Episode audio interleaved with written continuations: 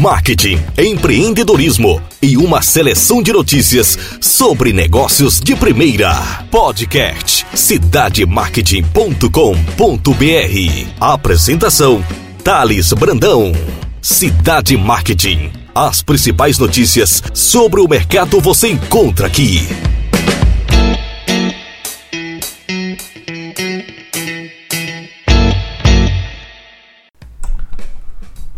Olá pessoal, domingo de Páscoa. Desejo para todos um bom feriado. E hoje eu vou trazer, como de praxe, as principais notícias do Cidade Marketing. Notícias para que a gente possa pensar sobre o mercado e sobre o empreendedorismo no Brasil. Então eu tenho várias notícias aqui interessantes e notícias que foram destaques durante a semana no nosso portal. Gostaria de agradecer a audiência de todos, o nosso canal no Castbox, que é o aplicativo tanto para Android, Android para iOS, vem crescendo. E isso me orgulha de estar tá cada vez mais aprimorando os podcasts para que essa, esse conteúdo chegue até vocês de uma forma bem simplificada e de uma forma que faça a gente refletir sobre os negócios no Brasil. Meu nome é Thales Brandão, eu sou editor executivo do portal cidademarket.com.br e a primeira notícia que eu trago para vocês é sobre as Havaianas. As Havaianas que fechou uma parceria com a equipe Force India de Fórmula 1. E essa parceria ela foi motivada pelo manifesto dos consumidores nas redes sociais. Então esses consumidores começaram a criar memes de uma peça da carenagem dos veículos de corrida uma peça chamada Halo, que fica bem no centro do veículo e tem como finalidade a proteção e segurança dos pilotos. A Havaianas é, atendeu o pedido dos consumidores depois de todos os manifestos nas redes sociais e patrocinou a equipe Force India de Fórmula 1. E o CEO da Alpargatas citou o seguinte: Junto com a Force India, colocamos nossa logo exatamente onde ela deveria estar, bem no centro do halo, onde todos poderão ver. Então é uma, traz uma visibilidade muito boa, porque fica na frente do veículo. E ele acrescenta mais.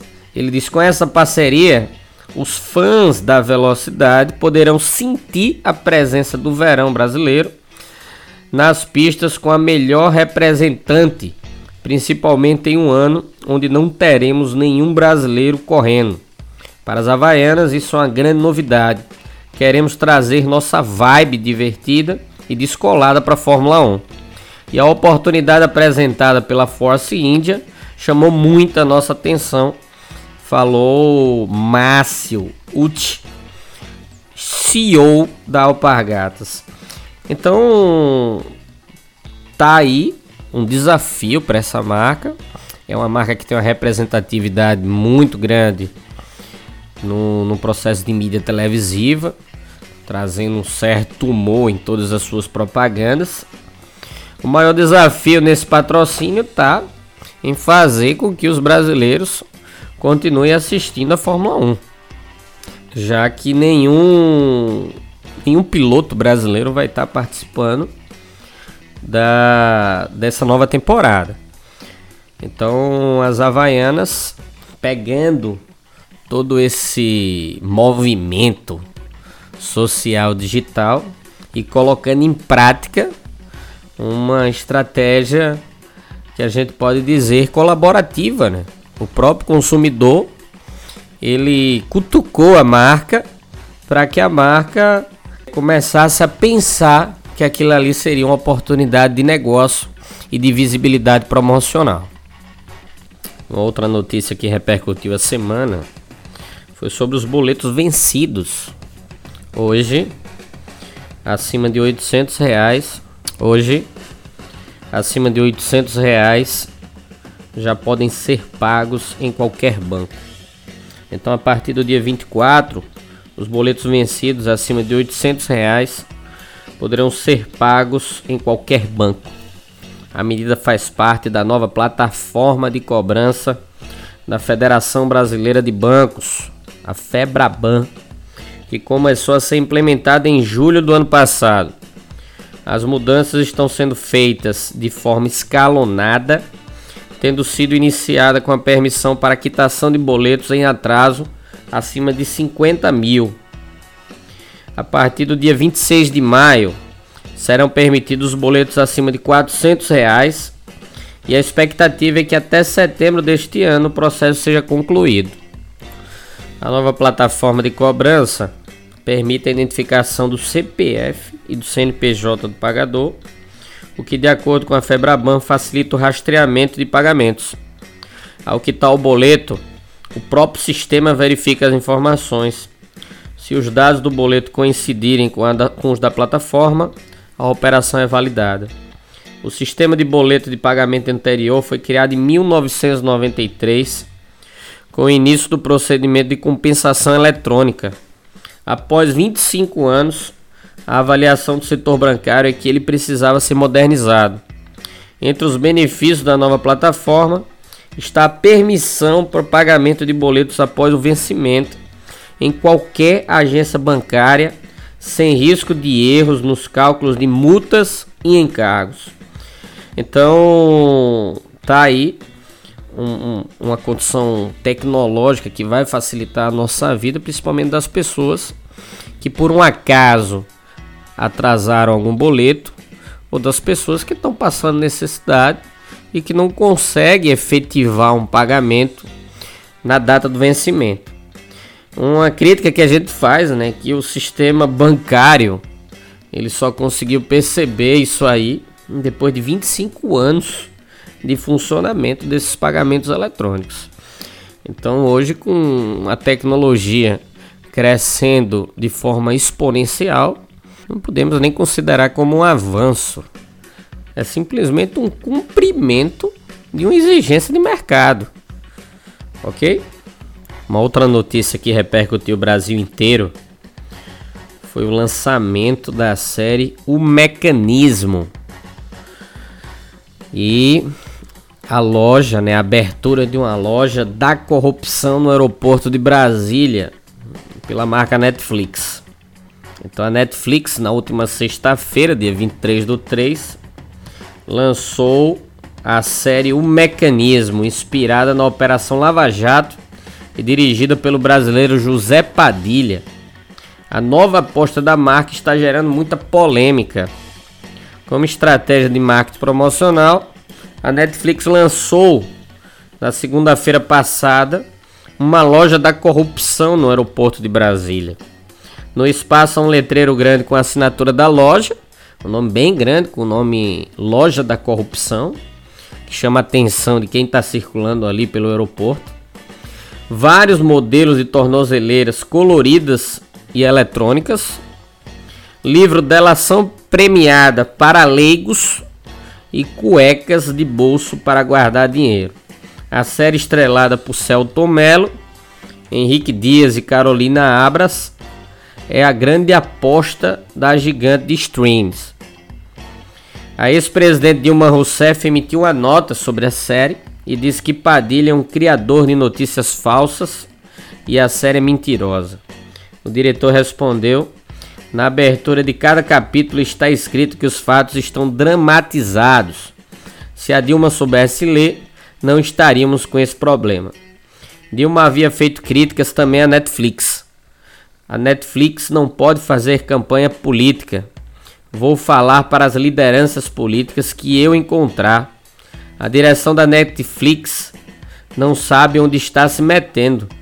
Não vejo por que uma estrutura como aquela se meter onde está se metendo.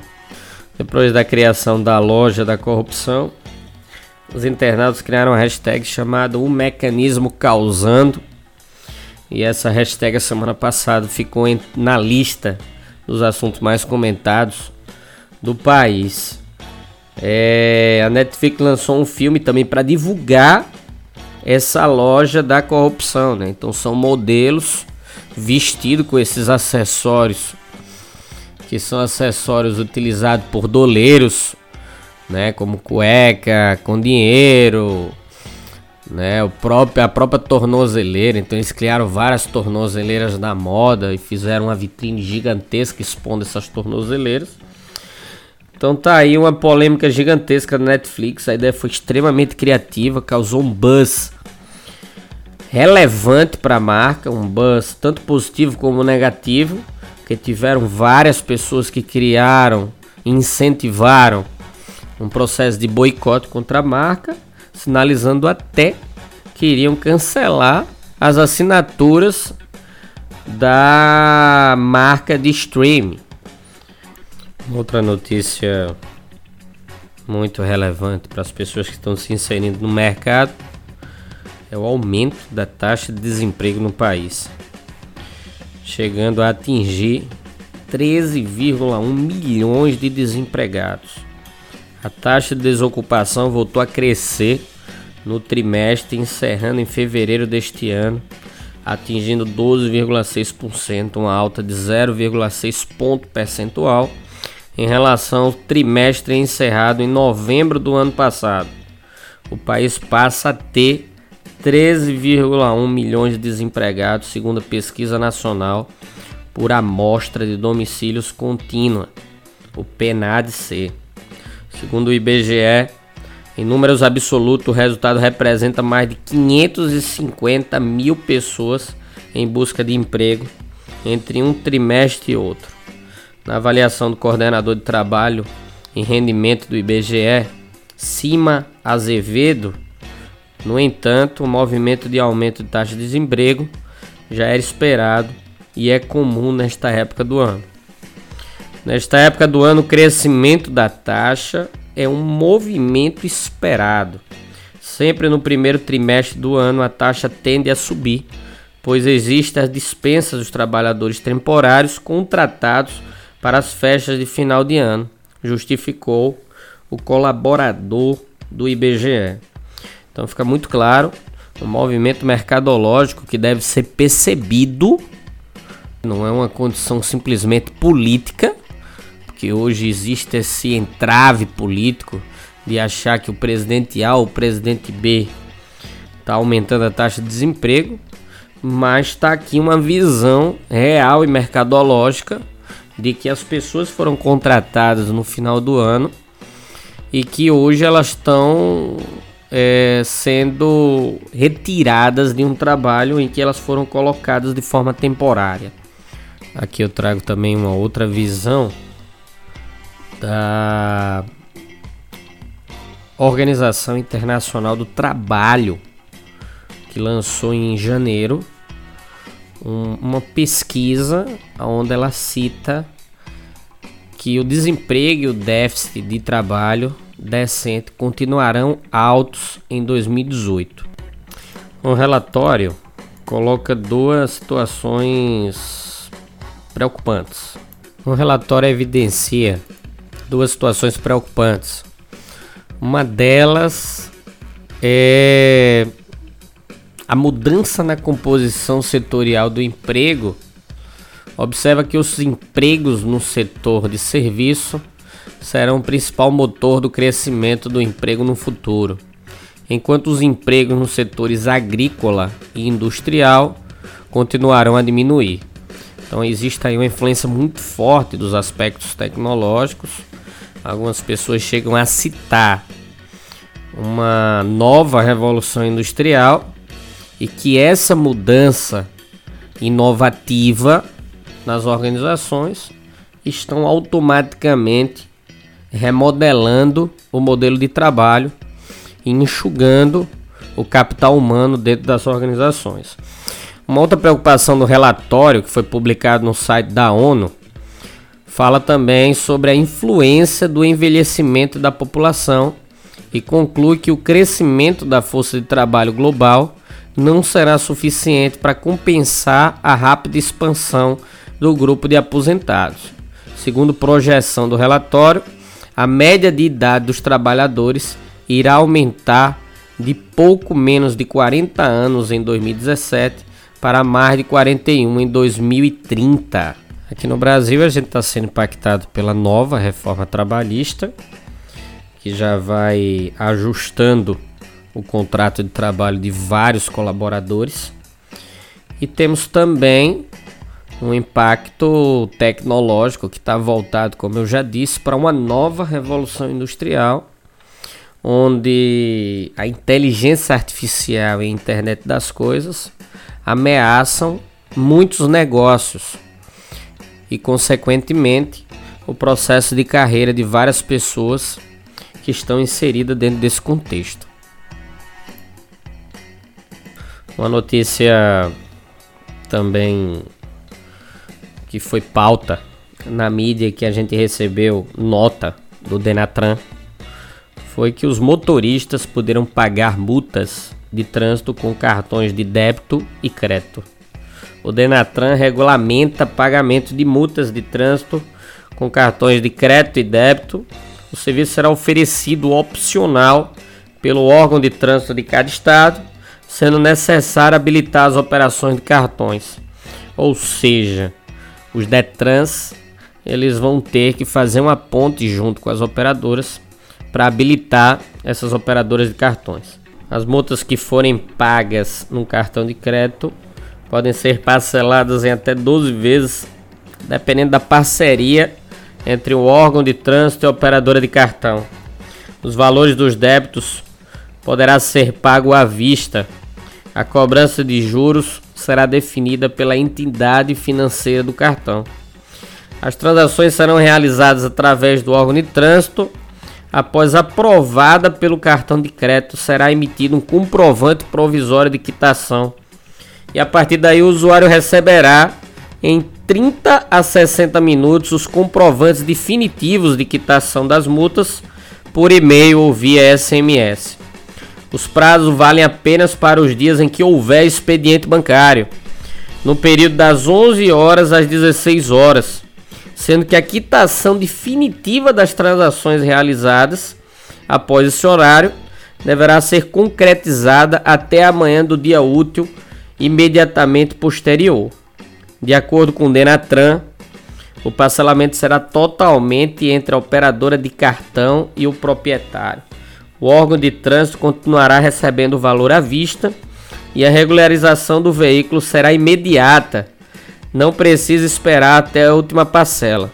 Com a nova regra, cada órgão de trânsito, os DETRANS, prefeituras, Polícia Rodoviária e DENIT, poderá habilitar empresas financeiras para oferecer a alternativa de pagamento por cartão e quitar dívida dos proprietários de veículos.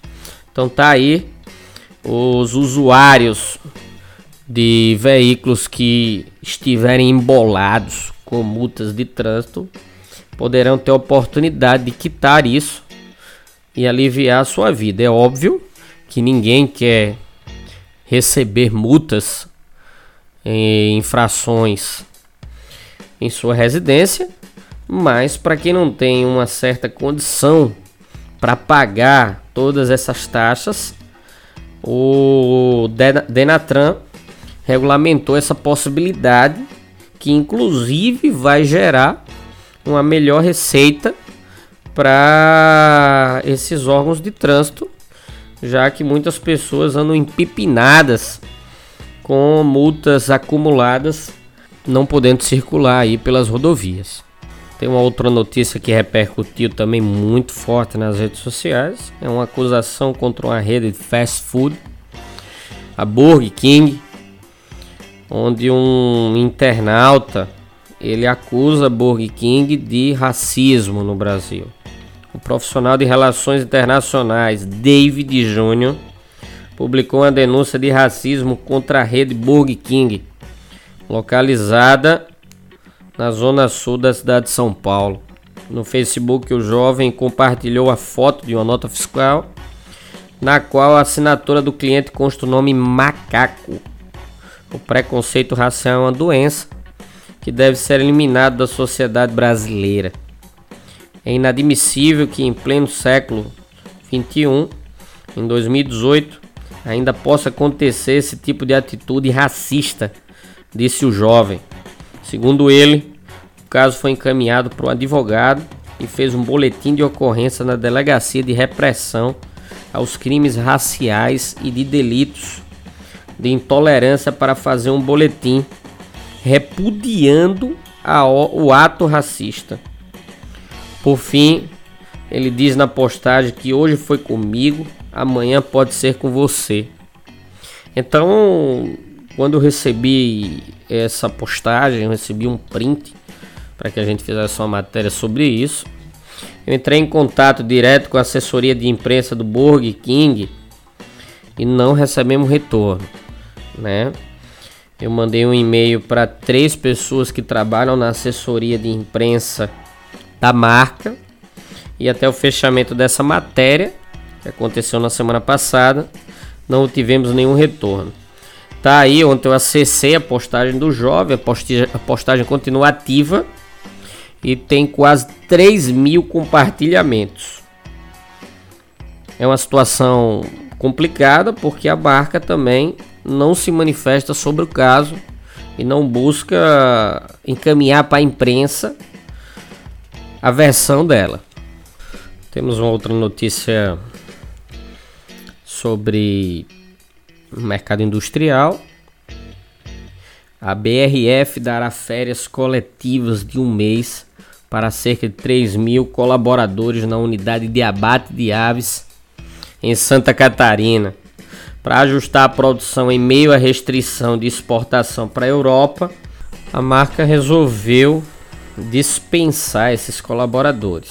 A BRF que detém submarcas como Sadia, Pernigão, Quali e outras assinaturas relevantes no Brasil no segmento alimentício, ela vem sendo investigada por fraudar resultados de análises laboratoriais relacionados à contaminação.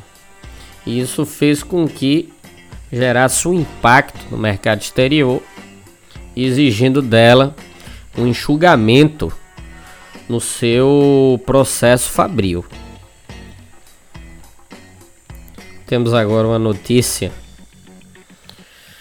onde a justiça ordenou que fabricantes de cervejas informem se a bebida tem milho.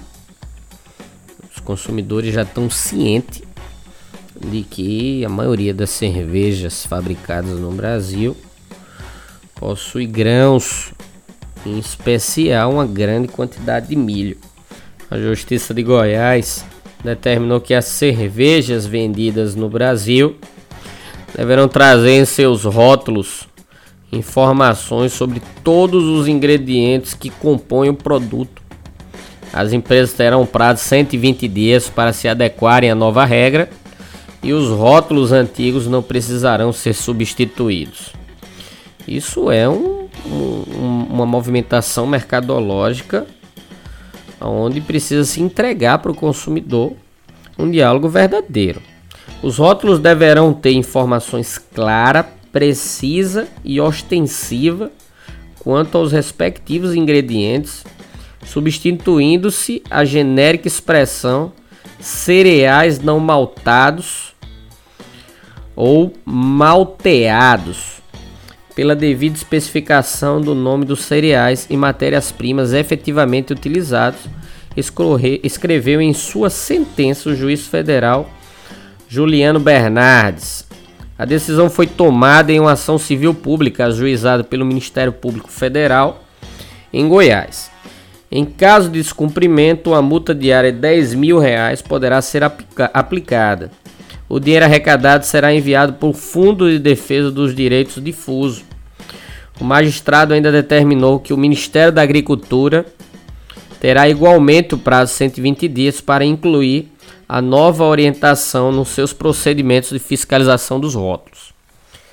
Entramos em contato eu entrei pessoalmente em contato com as principais marcas de cervejarias no Brasil e recebemos as seguintes notas. A Ambev disse: sobre os rótulos de nossos produtos, sempre seguimos criteriosamente a legislação e as normas vigentes.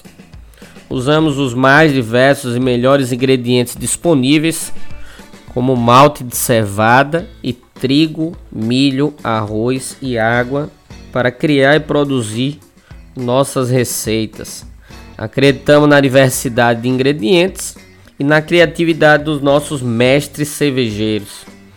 E até por isso falamos abertamente sobre nossos ingredientes em nossas campanhas, em nossas páginas nas redes sociais e nas visitas guiadas em nossas cervejarias, onde mostramos nossas matérias-primas, o processo de produção e os cuidados com a qualidade dos nossos produtos. A Heineken afirmou ao Cidade Marca que não comenta processo em andamento. Também entramos em contato com o Ministério da Agricultura, que checou nossos e-mails e não respondeu absolutamente nada. Então tá aí uma, uma notícia em que as cervejarias devem detalhar quais são os ingredientes que estão sendo utilizados nos produtos que estão comercializando no Brasil. É uma notícia polêmica, já que muitas pessoas afirmam que a cerveja consumida no Brasil é uma cerveja de baixa qualidade. E por fim, a gente tem uma notícia do presidente do TSE que instaura procedimento para averiguar o uso de notícias falsas na internet as fake news.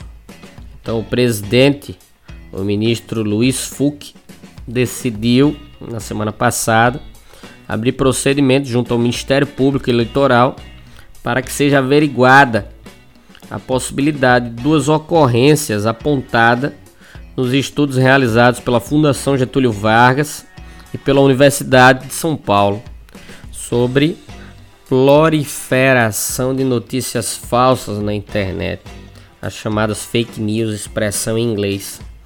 Essa é a primeira ação do tribunal no âmbito das atividades do Conselho Consultivo sobre Internet e Eleições, criado em dezembro de 2017. As duas instituições identificaram em trabalhos autônomos entidades supostamente produtoras de notícias falsas, inclusive com a utilização de robôs. Então, a gente que está dentro de um cenário de um movimento eleitoral, trazer esse debate sobre fake news é importantíssimo. Estudo da FGV apontou o uso de robôs nas eleições de 2014 por três candidatos à presidência da República.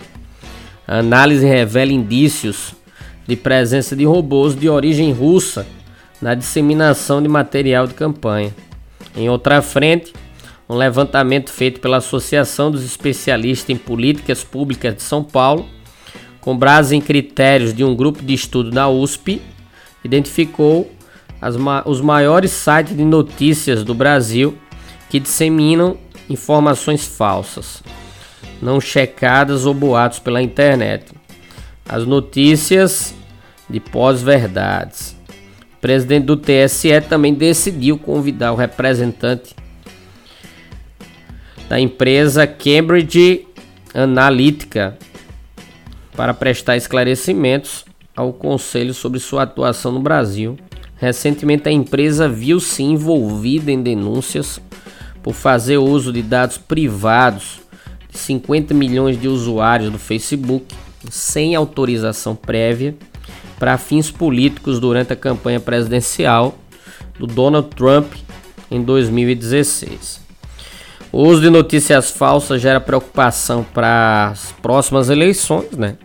E o TSE tem mapeado os principais problemas com a ajuda de vários membros no, no, na esfera governamental, como Polícia Federal, Ministério Público, até mesmo a ABIN. Então é uma preocupação extrema porque as pessoas ainda elas não estão educadas digitalmente para entender como se peneirar uma notícia e saber se aquela notícia realmente ela é verdadeira e acaba disseminando isso em vários canais, no Facebook, no WhatsApp, no Twitter, no LinkedIn, e essas notícias se espalham rapidamente. Uma das maiores preocupações aqui é o uso de robôs para que essas notícias se proliferem de uma forma bem mais rápida, causando assim um dano bem maior para as pessoas interessadas. Então tá aí mais um podcast nesse feriado de Páscoa. Agradeço imensamente a companhia de todos, a sintonia das pessoas que continuam seguindo o nosso conteúdo, tanto escrito como em áudio. E desejo a todos um ótimo domingo.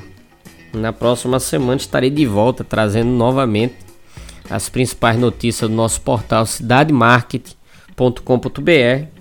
E aproveito para solicitar encarecidamente que as pessoas sigam o nosso canal lá no Castbox.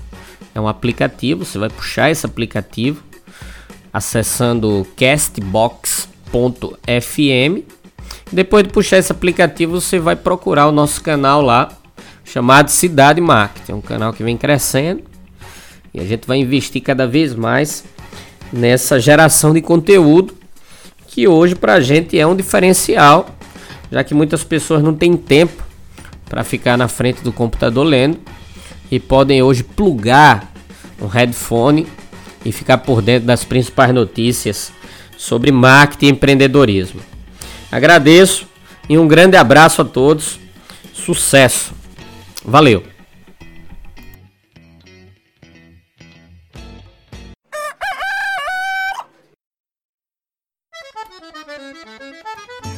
Trinta e duas francas. Deixa eu botar uma dose pro senhor.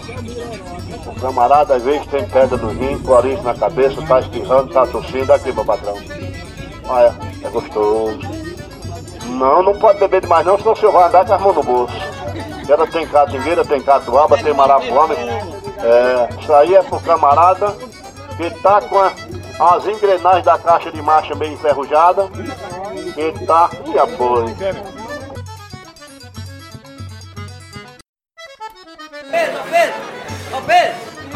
despacho, olha o despacho!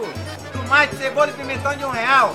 É o balaião de um real. Moça bonita não paga, mas também não leva. Para levar tem que pagar, tem que trazer ó o din-din.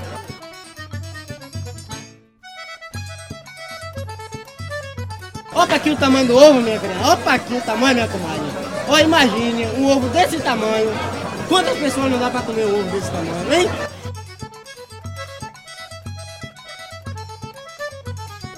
Arranjei uma namorada toda metida faceira. Ela dizia, amor, quero coisa de primeira. Eu botei pra trabalhar vendendo roupa pela feira. Eu botei pra trabalhar rolando roupa pela feira. A feira de São Joaquim, a minha feira que há. Você encontra o abará, você encontra o acarajé, o camarão você vai encontrar.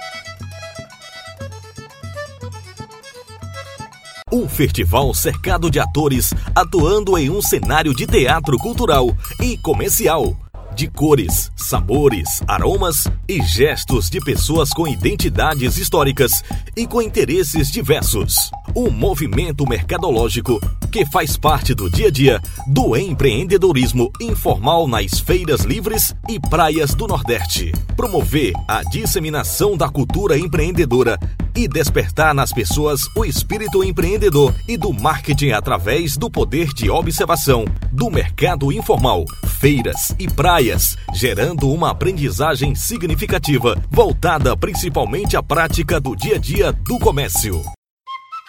qualidade da sandália macia, é confortável e ainda é elegante a sandalinha. Cores do verão você só encontra aqui hoje, viu?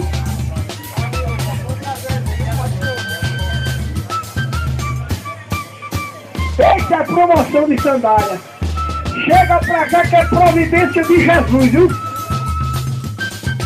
Esse é o projeto editorial e fotográfico do editor executivo do portal cidademarketing.com.br, Thales Brandão, com prefácio escrito pela renomada pesquisadora Marta Gabriel.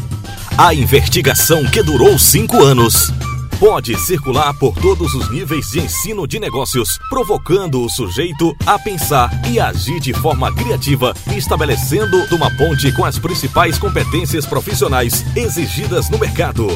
Finalmente, tem-se a certeza de que os empreendedores informais complementam a cadeia produtiva, criam e recriam territórios com conteúdos diversos e criativos que são imprescindíveis ao crescimento econômico e ao desenvolvimento social. A publicação traz a tecnologia de expansão de conteúdo por realidade aumentada através do QR Code, ou seja, o leitor será enriquecido dinamicamente por conteúdo agregado em textos, áudios e vídeos que permitem informações complementares aos capítulos, ampliando o debate proposto pela obra. O livro é destaque no Amazon.com.br e pode ser adquirido acessando www.mandacaru.com.br. É de dois reais a batatinha hoje, dois reais, hoje chega pra cá hoje. Olha, lá vai o angico. Bem preparada. Quer catingueira também, não? Pronto. Aqui, quando o homem gosta de mulher, a gente sabe. Manda logo botar a catingueira.